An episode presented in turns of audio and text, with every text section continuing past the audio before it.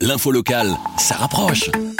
Nouveau, le podcast de la Meuse, la Nouvelle Gazette, la province, Nord-Éclair et la capitale. Muriel Sparmont, quatre Deleuze n'ont pas ouvert leurs portes ce mercredi matin. Pourquoi? Donc en fait, il faut savoir que euh, depuis le début de la semaine, les euh, syndicats négocient avec chaque, chaque enseigne, donc Deleuze, Carrefour, Colruyt, euh, parce que euh, bah, les, les, employés et le personnel qui, qui travaillent tous les jours dans des conditions pas toujours simples, hein, les, les, clients ne sont pas toujours euh, sympathiques.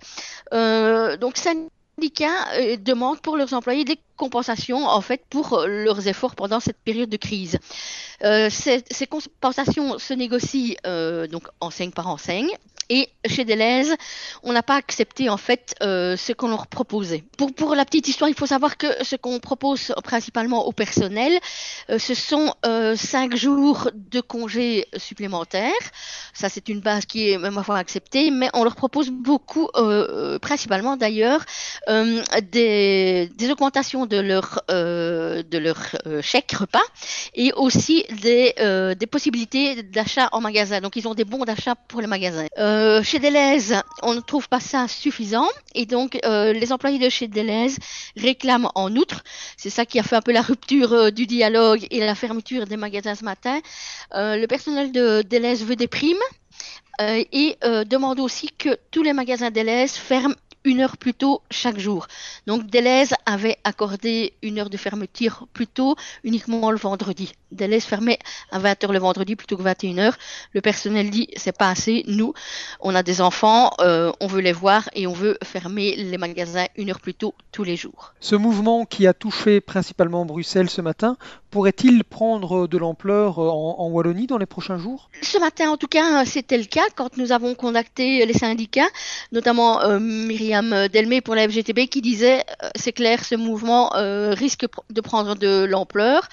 Maintenant, il faut savoir que cette situation n'arrange pas non plus la direction de euh, Deleuze. Donc, pour rappel, ce matin, trois Deleuze étaient euh, porte close euh, en région bruxelloise et le Deleuze de Jambes, et non de Bouge comme euh, on a pu le craindre, mais Jambes était fermé aussi.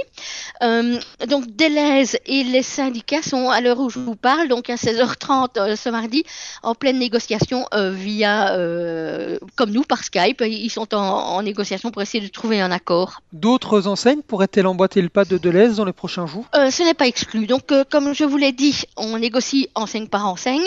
Euh, les négociations ont débuté début de semaine. visiblement, et de bonnes sources, Aldi et Cora, même si le texte n'est pas signé, mais l'accord est, conclu.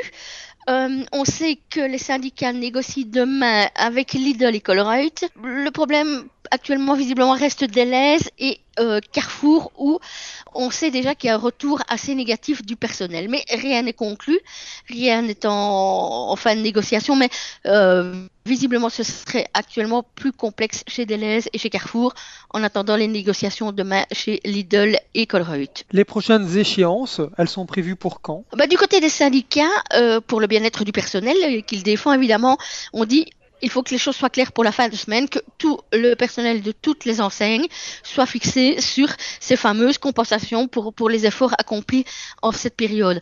On parle aussi évidemment, même si euh, la situation est, est, améliorée, des conditions de travail des caissières.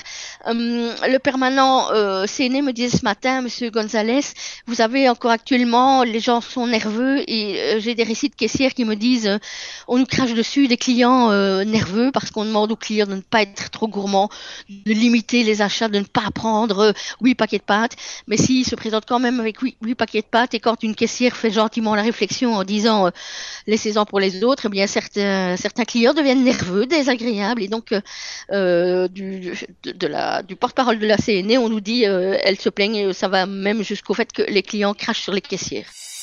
Avec la Meuse, la Nouvelle Gazette, la province, Nord-Éclair et la capitale.